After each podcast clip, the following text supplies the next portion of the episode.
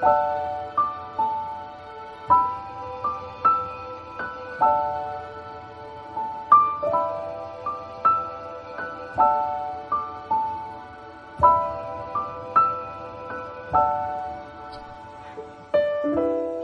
大家好，我是阿听，这里呢依然是我们的夜听浮生，好久不见。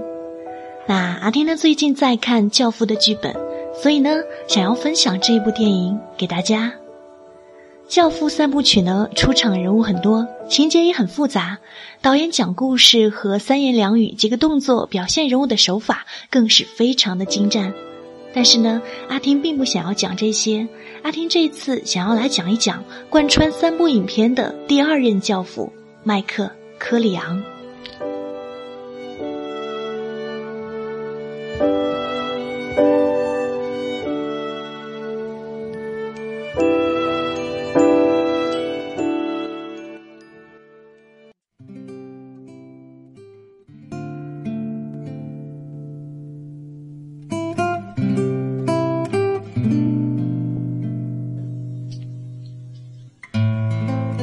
部里面的麦克呢，是一个非常讨喜的角色。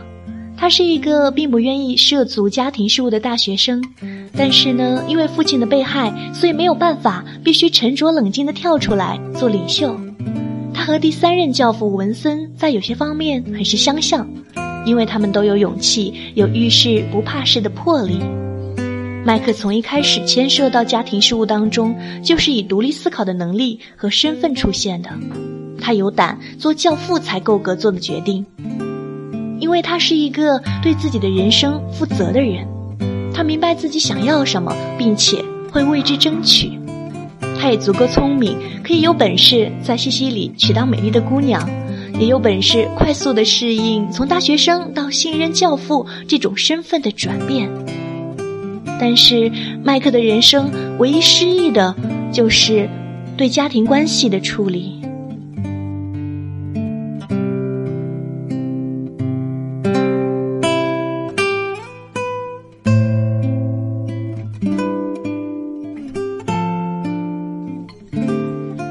麦克虽然不像他的父亲维多一样对普通人也有很多的博爱和理解，但是他对他在意的人是绝对真诚真心的。他对哥哥弗雷多也是忍让再多之后，被一次次的伤过心之后，才做了杀死他的选择。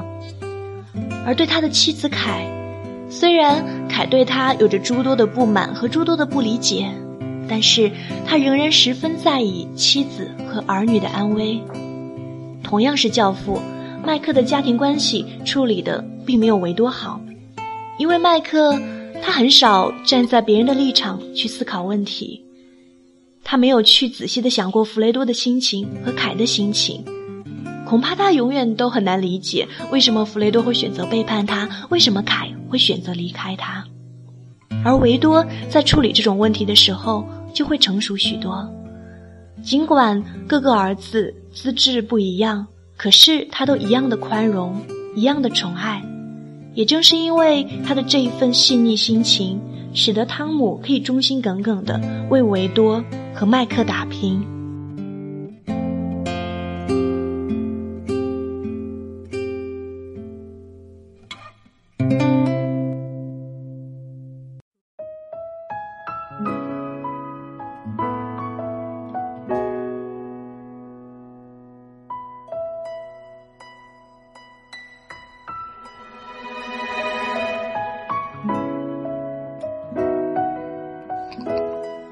当然，理解这件事情也是一个相互的过程。妻子凯也无法理解麦克的心情，他没有办法知道麦克究竟给过他多少的爱和多少的包容。错都在麦克吗？或者说错都在凯吗？其实这个问题没有一个准确的答案。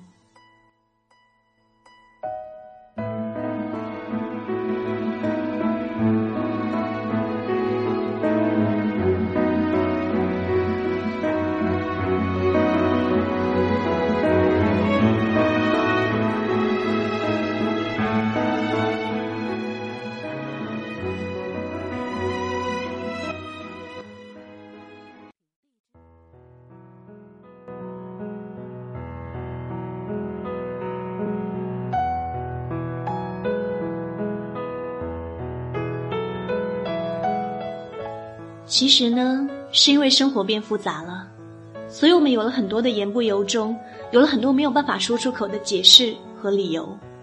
如果凡事都去分个对错的话，我们可能就会发现，有些事情本来就没有对错之分。好像有时候越脆弱，越容易去苛责别人，用自己尚不成熟的三观，或者是因为缺失了某样东西而产生的过分的渴望，去要求别人。可是实际上，我们越来越没有苛责别人的理由和资格了，因为一切都已经不再那么简单了。因为有太多东西是我们看不到的了。以前我以为，迷茫是只有在大学才会发生的事，后来我才知道，原来迷茫是一种常态。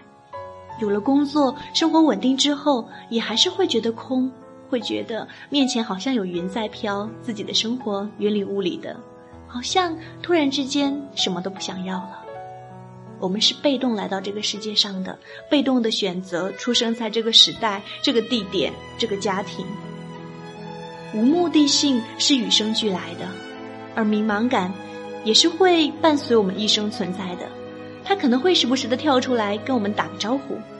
其实，我们的日子都是过得浑浑沌沌的，可是却希望别人能够绝对的清醒。绝对的理智，并且顾及自己的感受。如果要说什么弱势群体的话，其实我觉得每一个独立的个体都挺弱势的。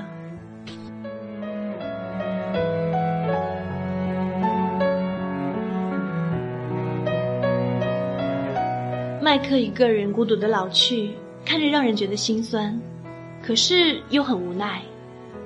很多东西可得与不可得，可以被理解和不被理解之间，就是有那么多我们无法左右的东西。做教父很难，虽然教父也不过是个普通人，也不过是一个人而已。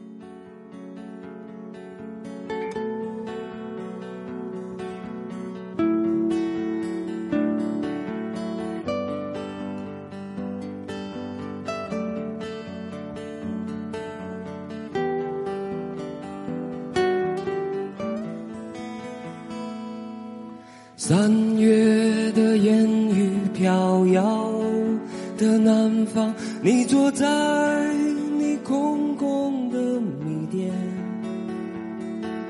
你一手拿着苹果，一手拿着命运，寻找你自己的香。窗外的人们匆匆在潮湿的路上，你的舞步划过空空的房间，时光就变成了夜。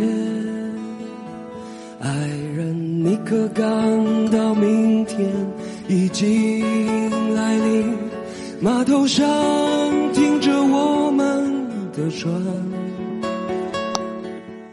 我会洗干净头发，爬上桅杆，撑起我们葡萄枝嫩叶般的家。很多时候我都是鸡汤阿听，每一次到最后的时候就会撒几盆鸡汤。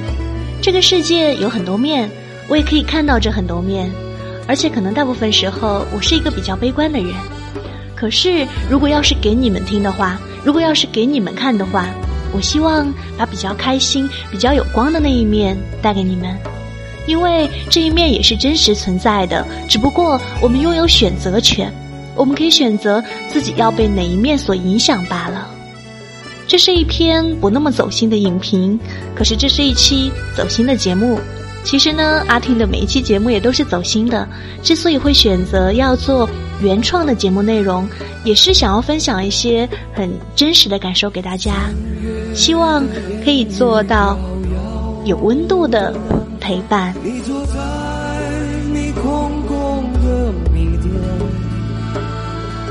你一手拿着苹果，一手拿着命运。寻找你自己的香。窗外的人们匆匆忙忙，把眼光丢在潮湿的路上。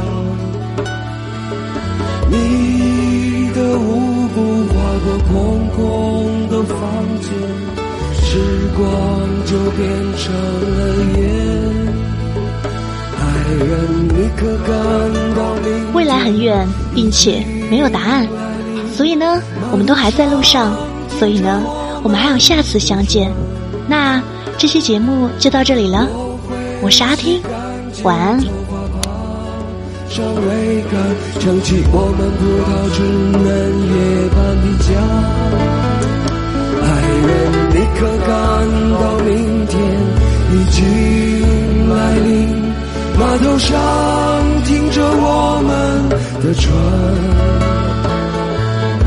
我会洗干净头发，爬上桅杆，撑起我们葡萄枝嫩叶般的家。